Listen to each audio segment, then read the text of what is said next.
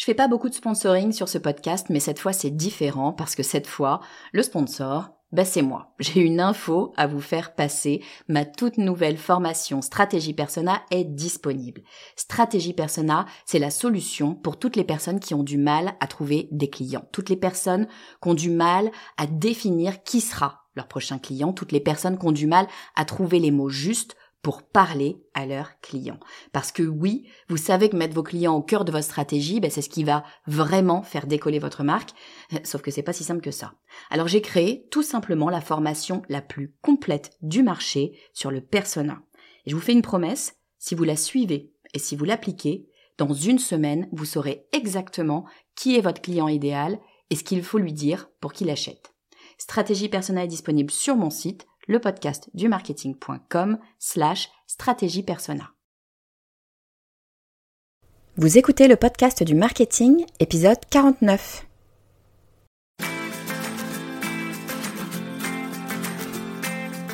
Bonjour et bienvenue. Je suis Estelle Ballot et je suis ravie de vous recevoir sur le podcast du marketing. À chaque épisode, je vous propose d'analyser les techniques marketing qui marchent, pas à pas et très concrètement, pour développer votre activité. Je ne viens pas d'une famille d'entrepreneurs. Je viens d'une famille où absolument tout le monde avait un emploi salarié dans un métier tout à fait conventionnel. Mon père était informaticien, ma mère consultante en recrutement, tous mes oncles et tantes avaient des métiers tout ce qu'il y a de plus sérieux dans des entreprises établies. Aucun entrepreneur. Et pour tout vous dire, entreprendre était surtout vu comme prendre des risques de façon inconsidérée alors qu'on pouvait avoir une certaine sécurité de l'emploi avec un bon CDI.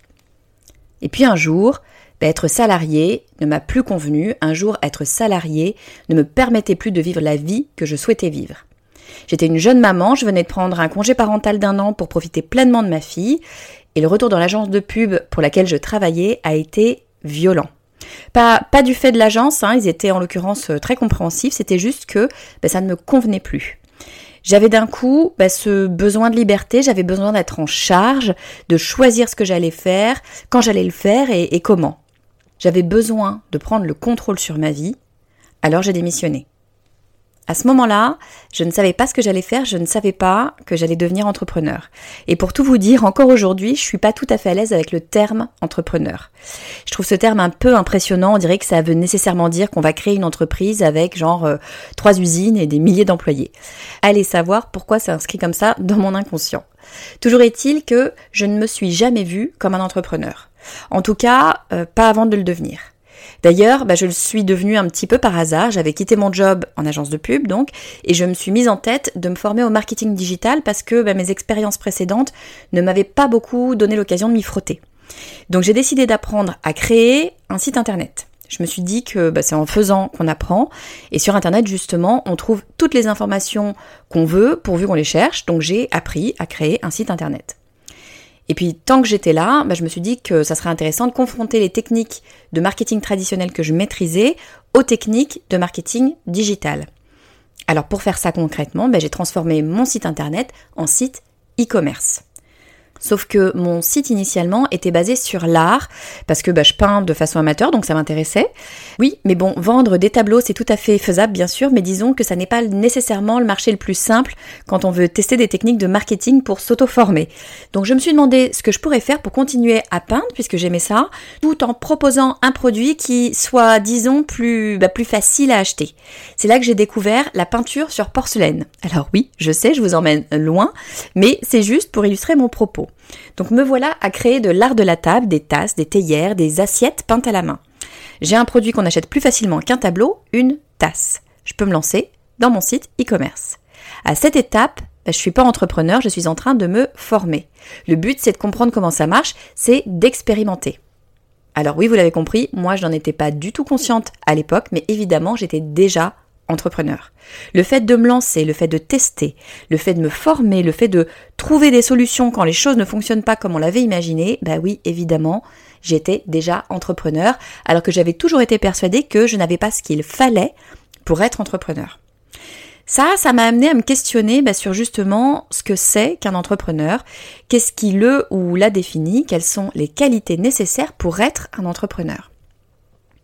Alors dans l'épisode d'aujourd'hui, je vous propose ma vision de l'entrepreneuriat. Elle n'a rien d'établi, ce n'est évidemment pas une définition et je ne détiens pas la vérité absolue. Je veux juste vous donner ma vision de ce qu'est un entrepreneur, tout simplement parce que bah, j'y serais peut-être venu plus rapidement et avec plus de confiance en moi si on m'avait dit ce que c'était vraiment qu'un entrepreneur et si on avait déconstruit la vision fantasmée que j'en avais avec ces trois usines et ces milliers d'employés. Alors juste avant de vous donner ma vision de l'entrepreneuriat, permettez-moi de mettre en avant une personne qui a très gentiment pris le temps de me laisser un avis sur iTunes. Vous êtes de plus en plus nombreux à le faire. Je lis évidemment tous les avis et croyez-moi, ils sont une vraie source de motivation. Donc je vous remercie vraiment tous du fond du cœur. Je peux pas citer tout le monde, mais je tiens quand même à en lire au moins un régulièrement. Donc aujourd'hui, je voudrais remercier tout particulièrement Arthur qui écrit Merci, une source de connaissances et d'inspiration inégalable. Je voulais vous remercier pour la qualité de vos podcasts. Ils sont pour moi grande source d'inspiration et de connaissances. Ils m'accompagnent très souvent lors de mes réflexions ou de mes déplacements quotidiens. Je suis très heureux de votre décision de passer à un épisode par semaine. J'ai prévu de lancer prochainement un projet et grâce à vos podcasts et vos conseils, j'ai commencé ma stratégie de lancement. Elle intègre vos conseils de lancement et de politique de réseaux sociaux, notamment LinkedIn. Merci encore pour ce contenu de qualité et totalement gratuit. Alors, d'abord, bravo pour le lancement de votre projet, Arthur. Il faut du courage, de la détermination pour se lancer, alors bravo à vous. Évidemment, bah, je suis ravie que le podcast du marketing puisse vous accompagner dans cette aventure. J'ai hâte de savoir ce que ça a donné. En attendant, bah, je vous propose qu'on revienne à notre sujet du jour, à savoir quelle qualité faut-il avoir pour être entrepreneur?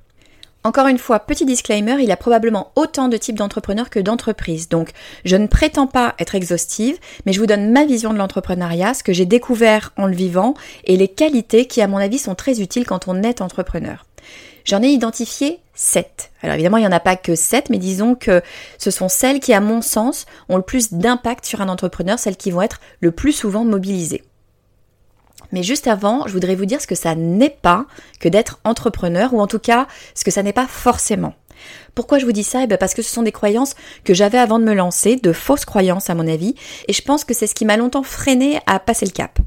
Donc quand je pense entrepreneur, pardon, hein, je devrais dire euh, quand je pensais au mot entrepreneur, la première image qui me venait à l'esprit, c'était un homme qui aime le pouvoir et qui a beaucoup d'ambition, un homme qui n'a pas peur de prendre des risques. Bon, ça vous aura pas échappé dans mon imaginaire, il s'agissait d'un homme évidemment. Pire, si je vous décris l'image que j'ai en tête, allez savoir d'où elle me vient, on dirait une photo de, banque image. Donc je vous la décris, ce serait un homme habillé en costard cravate, souriant et dans l'action. Euh, et attention, le détail qui tue, un homme vu en contre-plongée. Alors niveau cliché, c'est le pompon. Hein. Je voudrais pas faire de la psychologie de bas étage, mais la contre-plongée, ça veut dire quoi? Ben, ça veut dire que lui il est en haut et moi, pauvre petite misérable, je suis en bas. Alors on est d'accord, ce n'est pas qu'une image que j'avais en tête, c'est un énorme stéréotype bien sûr, et évidemment, ça n'est pas là euh, la définition d'un entrepreneur, et puis heureusement d'ailleurs. Hein. Euh, et d'ailleurs, je précise cette image, c'est moi et moi seule qui l'ai construite, personne ne me l'a imposée, c'est moi qui me la suis créée, et c'est moi qui me suis mise en contrebas de ce brave homme. Bref, méfions-nous de ce que notre cerveau veut bien nous dire, il n'est pas toujours de notre côté, et on y reviendra. Donc, déconstruisons un peu mes idées reçues. Est-ce qu'un entrepreneur est nécessairement un homme? Bien évidemment non, ça tombe sous le sens. Petit bémol lexical tout de même, je n'arrive pas à trouver un féminin à entrepreneur. Non parce que entrepreneuse, désolé, ça n'a pas franchement le même sens et ce n'est évidemment pas de cela dont il s'agit. Donc si quelqu'un a un terme à me proposer, je suis preneuse. Pour le moment, bah, je reste sur euh, un terme, euh, un et une entrepreneur. Donc, est-ce qu'un entrepreneur doit nécessairement aimer le pouvoir? Eh bien non. Euh, entreprendre, ça ne veut pas nécessairement dire avoir du pouvoir sur les autres. D'ailleurs, ça ne veut pas nécessairement dire avoir une équipe. Vous pouvez tout à fait travailler seul, être indépendant, être solopreneur, auto-entrepreneur, donnez-lui le nom que vous voulez, mais bref, vous pouvez tout à fait être seul en scène et être entrepreneur. Donc le pouvoir, non, pas forcément. Ok. Mais alors le risque alors? Est-ce qu'on doit aimer prendre des risques, notamment des risques financiers, pour être entrepreneur? Moi, j'ai longtemps cru que oui, euh, et c'était un gros frein pour moi parce que bah, je, je, suis pas joueuse. Investir, euh, si j'en ai les moyens, pourquoi pas, mais naturellement, je vais pas aller vers le placement risqué. Et moi, j'avais l'impression qu'un entrepreneur devait nécessairement prendre des risques, au moins au début, euh, au moment de son lancement. Euh, j'avais l'impression qu'il devait investir une somme importante sans même savoir si son business allait marcher. La réalité, bah, c'est qu'il existe autant de schémas de lancement que d'entreprises. Bien sûr, vous trouverez des modèles très risqués avec un gros investissement de base et zéro revenu pendant des années jusqu'à un hypothétique rachat par un gros groupe à coups de millions. Oui, sauf que les licornes, bah, c'est un tout tout petit pourcentage des entreprises. L'immense majorité des entreprises commencent petit sur un métier qu'elles maîtrisent et grossissent petit à petit. Et en plus de ça, beaucoup d'entreprises ne grossissent pas tant que ça. On en arrive à l'idée d'ambition. Toutes les entreprises n'ont pas vocation à devenir des multinationales et faire de vous une millionnaire. Ben non, entreprendre, ça peut aussi vouloir dire être maître de son temps, par exemple. L'objectif premier n'a pas à être la croissance financière. Vous pouvez tout à fait décider de limiter la croissance de votre entreprise ben pour privilégier un autre aspect de votre vie. Une question ultra importante que je garde toujours en tête, c'est qu'est-ce que c'est pour moi que le succès? On a tous une définition euh, différente du succès et ça n'a pas nécessairement besoin de se quantifier en euros. Pour moi, par exemple, le succès, c'est être capable d'emmener mes enfants en vacances à toutes les vacances scolaires. On parle quand même de 16 semaines de vacances par an. Bref, on peut tout à fait être entrepreneur sans avoir l'ambition de créer un empire. Tout dépend de notre objectif et d'à quoi ressemble le succès pour nous. Petit aparté, je suis encore loin de pouvoir partir en vacances 16 semaines par an. Donc, être entrepreneur, ça ne veut pas nécessairement dire aimer le pouvoir, aimer prendre des risques et avoir énormément d'ambition. Bon, mais vous allez me dire, c'est bien beau tout ça, mais nous, ce qu'on voudrait tous savoir, c'est à quoi ça ressemble un entrepreneur, ou en tout cas, quelles sont les qualités qui vont favoriser l'entrepreneuriat, quels sont les traits de caractère sur lesquels on va pouvoir s'appuyer en tant qu'entrepreneur. Alors j'en ai identifié sept. Je dis pas qu'il faut impérativement avoir toutes ces qualités pour être un bon entrepreneur, je dis juste qu'à mon sens, elles vont faciliter la vie d'un entrepreneur. La toute première va un peu de soi, hein, il s'agit du goût pour l'indépendance. Pour se lancer dans l'entrepreneuriat, pour moi, il faut avoir un certain goût pour l'indépendance. Et indépendance, ben, ça veut pas nécessairement dire faire cavalier seul, parce que bien sûr, on peut tout à fait se lancer à plusieurs et puis très vite euh, monter une équipe. Non, avoir le goût de l'indépendance, c'est avoir envie d'être son propre maître, c'est avoir un certain besoin de liberté pour se sentir totalement impliqué. Ce qui veut dire que cette indépendance ne peut pas vivre seule, elle doit nécessairement être accompagnée de détermination. Être libre, ben, c'est bien sûr pas une excuse pour se laisser aller, au contraire, ben, cela implique de canaliser toute son énergie vers l'objectif qu'on s'est fixé. Ça nous emmène tout naturellement à la deuxième qualité, qui est la capacité à être dans l'action. Être dans l'action, bien sûr, ça veut dire ne pas avoir peur du travail, hein, savoir euh, bah, se retrousser les manches et travailler autant que nécessaire pour arriver à ses fins. Ceux ou celles qui pensent que l'entrepreneuriat, ça peut être la coulée douce parce qu'ils ont vu la couverture de la semaine de 4 heures de Tim Ferriss, bah, clairement, ils n'ont pas ouvert le livre ou alors ils n'ont pas compris le bouquin. Être entrepreneur par essence, c'est être capable de travailler, idéalement, c'est même aimer travailler, sinon bah, pourquoi est-ce qu'on irait se lancer? Mais encore plus que de travailler, je pense que la qualité qu'il faut savoir développer si elle ne nous est pas naturelle, c'est d'être dans l'action. Qu'est-ce que ça veut dire être dans l'action? Eh bien ça veut dire prendre des décisions, se lancer même si on n'est pas sûr de ce qui nous attend, créer des choses, enfin ça veut dire essayer. En fait c'est toujours avancer, toujours rester en mouvement. Pour moi, en tant qu'entrepreneur, on doit toujours être dans l'action. Si on reste statique, si une entreprise se repose sur ce qu'elle a toujours fait, à terme, inévitablement, elle meurt. Tout simplement parce que bah, notre monde, lui, bah, il n'est pas statique. Il n'y a qu'à regarder la période actuelle pour comprendre que les choses bougent et peuvent même bouger très vite. Et pour être sûr d'avancer, bah, parfois, il faut savoir ne pas bien faire. Et ça, c'est un peu contre nature, surtout si vous êtes du genre bon élève qui a toujours euh, essayé de tout bien faire à l'école, je me retrouve complètement là-dedans. Et bien pourtant, l'une des plus importantes qualités d'un entrepreneur, c'est sa capacité à se lancer alors qu'on n'est pas prêt. C'est pas moi qui le dis, c'est Marie Forleo.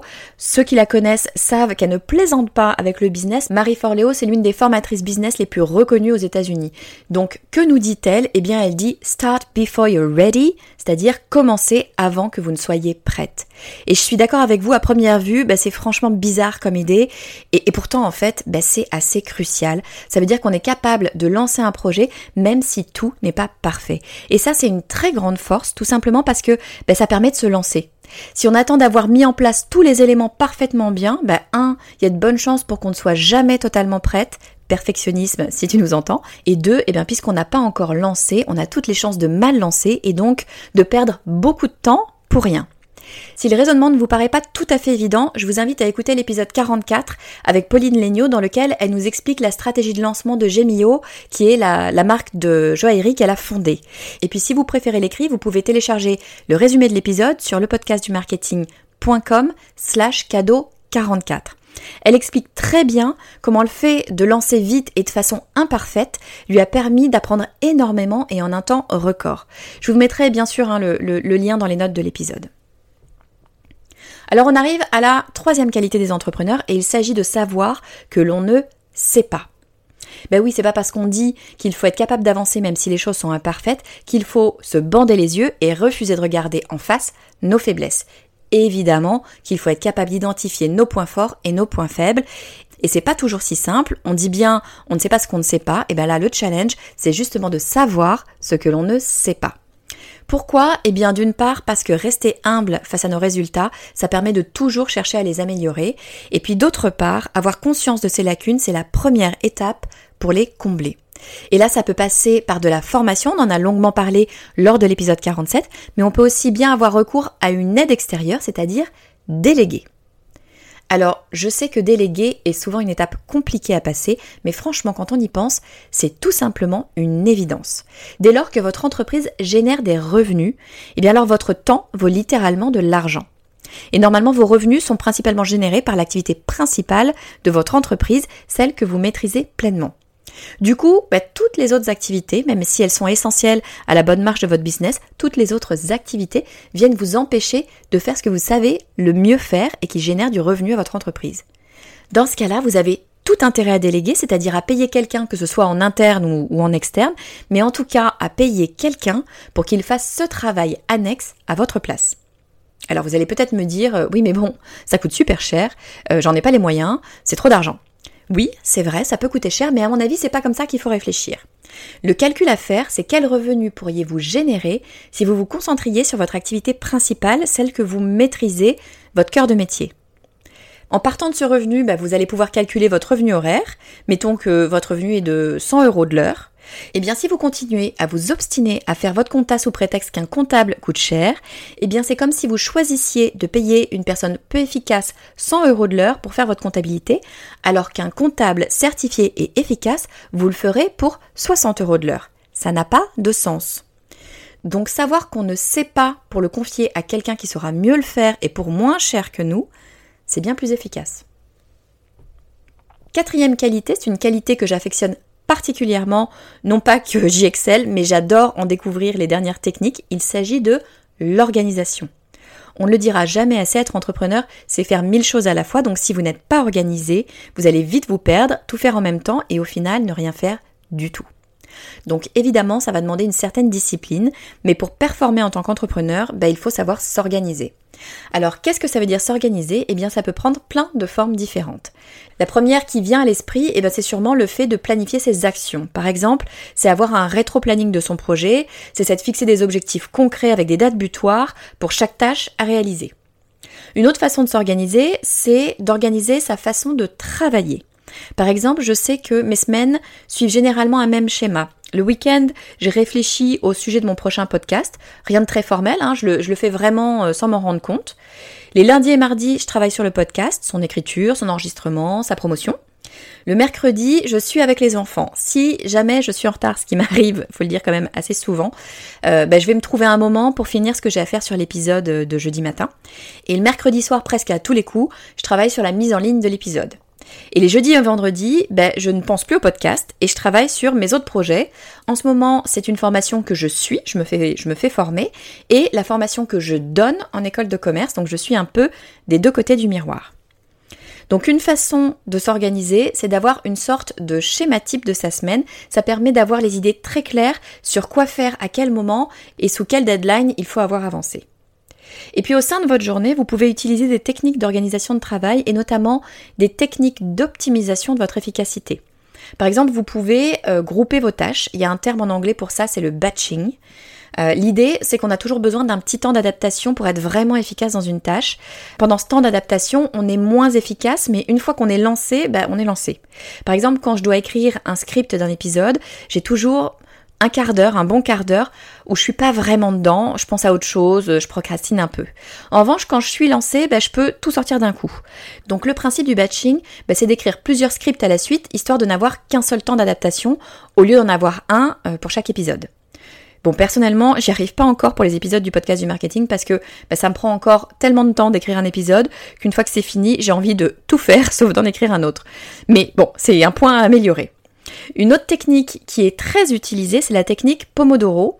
Alors il y a sûrement une raison à ce nom. Pomodoro, ça veut dire tomate en italien, mais alors là franchement, je ne connais pas la raison. Toujours est-il que le principe, c'est de travailler de façon très concentrée pendant 45 minutes et de faire une pause de 5 minutes pour recommencer avec une autre session de 45 minutes. Enfin voilà, des techniques d'optimisation du temps de travail, il y en a plein. D'ailleurs, bah, j'en ferai peut-être un épisode un jour, je pense que ça serait intéressant. Quoi qu'il en soit, à mon avis, l'organisation de son temps de travail, c'est vraiment un élément à travailler pour tout entrepreneur, tout simplement parce que bah, il y a tellement de choses à faire qu'on peut vite soit se laisser déborder, soit ne faire que les choses qu'on aime faire, et dans les deux cas, c'est pas viable sur le long terme. Cinquième qualité qui pour moi est absolument fondamentale, c'est l'optimisme. Pour moi, c'est juste un élément fondateur de l'entrepreneuriat. Franchement, pour se lancer, mettre toute son énergie, tout son temps, toute sa concentration et parfois euh, son argent dans un projet, et tout ça alors qu'il y a mille raisons pour lesquelles ça pourrait ne pas marcher, faut nécessairement être optimiste et voir d'abord les mille raisons pour lesquelles ça va marcher. Donc évidemment, pour être entrepreneur, il faut d'abord commencer par être optimiste. Mais ça va souvent plus loin que ça, et c'est quelque chose que j'ai découvert il y a plusieurs années déjà, en voyant l'une de mes amies se lancer dans l'entrepreneuriat, alors que moi, euh, j'étais bien installée dans, dans un job salarié. Lorsqu'elle me parlait de son entreprise, quoi qu'il arrive, quelle que soit la situation ou le contexte, elle en parlait toujours de façon positive. Toujours. Elle ne mentait pas, elle n'enjolivait pas les choses, mais elle prenait toujours un angle positif. Et ça avait un impact énorme sur la façon qu'avaient les gens autour d'elle de voir son entreprise. Je sais pas si elle le faisait consciemment, faudra que, que je lui demande un jour, mais je peux vous dire que c'est une technique ultra efficace pour convaincre les gens que son entreprise ont un truc en plus. Bon, et puis moi, je crois que le positif apporte du positif. Dans ma vie tous les jours, je souris le plus possible parce que ben, c'est ma nature d'une part. Et puis d'autre part, le sourire appelle le sourire et que c'est compliqué d'entrer en conflit avec quelqu'un qui vous sourit. L'optimisme, le positivisme, ben, ce sont des valeurs qui, en plus d'être agréables, ont un vrai impact positif sur nos façons de travailler et de mettre en avant notre activité. Alors, sixième qualité, c'est la résilience. Alors, je viens de vous parler d'optimisme et bam, on passe à la résilience. Hein, pour qu'il y ait résilience, il ben, faut qu'il y ait une difficulté, voire un échec. C'est pas très positif tout ça. Et bien pourtant si. Il n'y a aucun doute sur le fait qu'un entrepreneur connaîtra des échecs. Absolument aucun doute, c'est le cas de tous les entrepreneurs, même ceux qui semblent avoir le plus de succès. C'est le principe de l'entrepreneuriat, on tente des choses, on pense qu'elles vont fonctionner, certaines sont des idées fantastiques et d'autres des gros bides. On en apprend toujours quelque chose et on retente autre chose, c'est le principe. Mais pour en apprendre quelque chose pour s'en relever plus forte, il faut une bonne dose de résilience. Et c'est une force immense. La résilience, c'est transformer nos échecs en opportunités d'apprendre. Et ça, c'est une arme d'une redoutable efficacité. Et bien sûr, la résilience demande du courage, de la ténacité. Ça demande aussi d'être conscient de la façon dont notre cerveau fonctionne, de savoir que notre cerveau n'est pas toujours là pour nous montrer la vérité, mais plutôt pour nous montrer le chemin le plus sûr. Et le chemin le plus sûr, ben, c'est pas vraiment celui de l'entrepreneuriat. Donc pour être entrepreneur, il faut comprendre comment notre cerveau fonctionne et le reprogrammer en quelque sorte pour qu'il ne nous oriente pas vers le chemin le plus sûr, à savoir un CDI par exemple, euh, mais vers le chemin le plus intéressant, comme par exemple monter son projet. Et puis septième qualité, à mon avis absolument indispensable pour tout entrepreneur, et ce n'est probablement pas la qualité à laquelle on pense en premier lieu à travers le stéréotype du businessman, cette qualité absolument fondamentale, c'est l'empathie. Notre vision capitaliste du business a tendance à nous cacher cet aspect de l'entrepreneuriat. Généralement, on voit l'empathie comme un élément altruiste, euh, pas comme un générateur de cash. Bon, pour commencer, moi je suis absolument convaincue que l'altruisme peut être le socle d'un modèle entrepreneurial à succès, mais ça, c'est un autre débat. En revanche, l'empathie, c'est non seulement complètement compatible avec le modèle capitalisme, mais en plus, ben, c'est absolument essentiel. Pourquoi? Eh parce que notre fameux modèle capitaliste est basé sur l'achat d'un produit ou d'un service par une personne qui a un besoin. Donc tout part de ce fameux besoin. Et c'est tout simple, mais pour comprendre ce besoin, ben, il va falloir faire preuve d'empathie. Il va falloir être capable de se mettre à la place du client, il va falloir comprendre ce qu'il ressent. Allez, je vous résume les sept qualités de l'entrepreneur selon moi. Toute première, le goût de l'indépendance et une certaine forme de liberté, tout simplement parce que c'est souvent le moteur premier pour se lancer dans l'entrepreneuriat. Ensuite, il y a la capacité à toujours être dans l'action pour faire avancer son activité. Être dans l'action, ça veut dire bien sûr ne pas avoir peur de travailler, euh, de se donner à fond, mais ça veut aussi dire être capable de se lancer alors qu'on n'est pas prête, alors que tout n'est pas parfait, parce que bah, c'est en faisant qu'on apprend le plus. On arrive à la troisième qualité, qui est le fait de savoir que l'on ne sait pas. Ça permet de rester humble face à ses résultats, de toujours chercher à apprendre et aussi de savoir déléguer pour se concentrer sur notre cœur de métier. Ensuite, on travaillera son organisation pour optimiser son temps de travail. Il existe des dizaines de techniques pour nous rendre plus efficaces. Sixième qualité, c'est l'optimisme qui va nous permettre de croire en notre projet et de persuader les autres. Et enfin, la dernière des sept qualités, il s'agit de l'empathie qui va nous permettre de nous mettre à la place de notre client pour vraiment comprendre son besoin et ce qu'il ressent. J'espère que cet épisode vous a plu, peut-être même que vous en tirerez des pistes pour travailler sur vous-même. Je vous donne rendez-vous dans une semaine pour le prochain épisode. On parlera d'un réseau social que j'affectionne particulièrement, même si je l'utilise pas autant que je voudrais. Il s'agit de Pinterest. D'ici là, si vous aimez le contenu que je vous propose, si vous voulez me soutenir dans cette démarche, je vous invite à me laisser un avis 5 étoiles sur iTunes pour m'aider à faire connaître le podcast du marketing à un maximum de personnes. On me le demande souvent, donc je le précise, vous n'avez pas besoin d'être sous Apple pour laisser un avis sur iTunes. Si vous êtes sous PC, il vous suffit de télécharger l'application iTunes et de rechercher le podcast du marketing pour laisser un avis. Et puis si d'ici au prochain épisode vous voulez rester en contact avec moi, le meilleur moyen, c'est de rejoindre mon réseau sur LinkedIn. Vous me trouverez sous mon nom, Estelle Ballot. Je vous dis à très vite.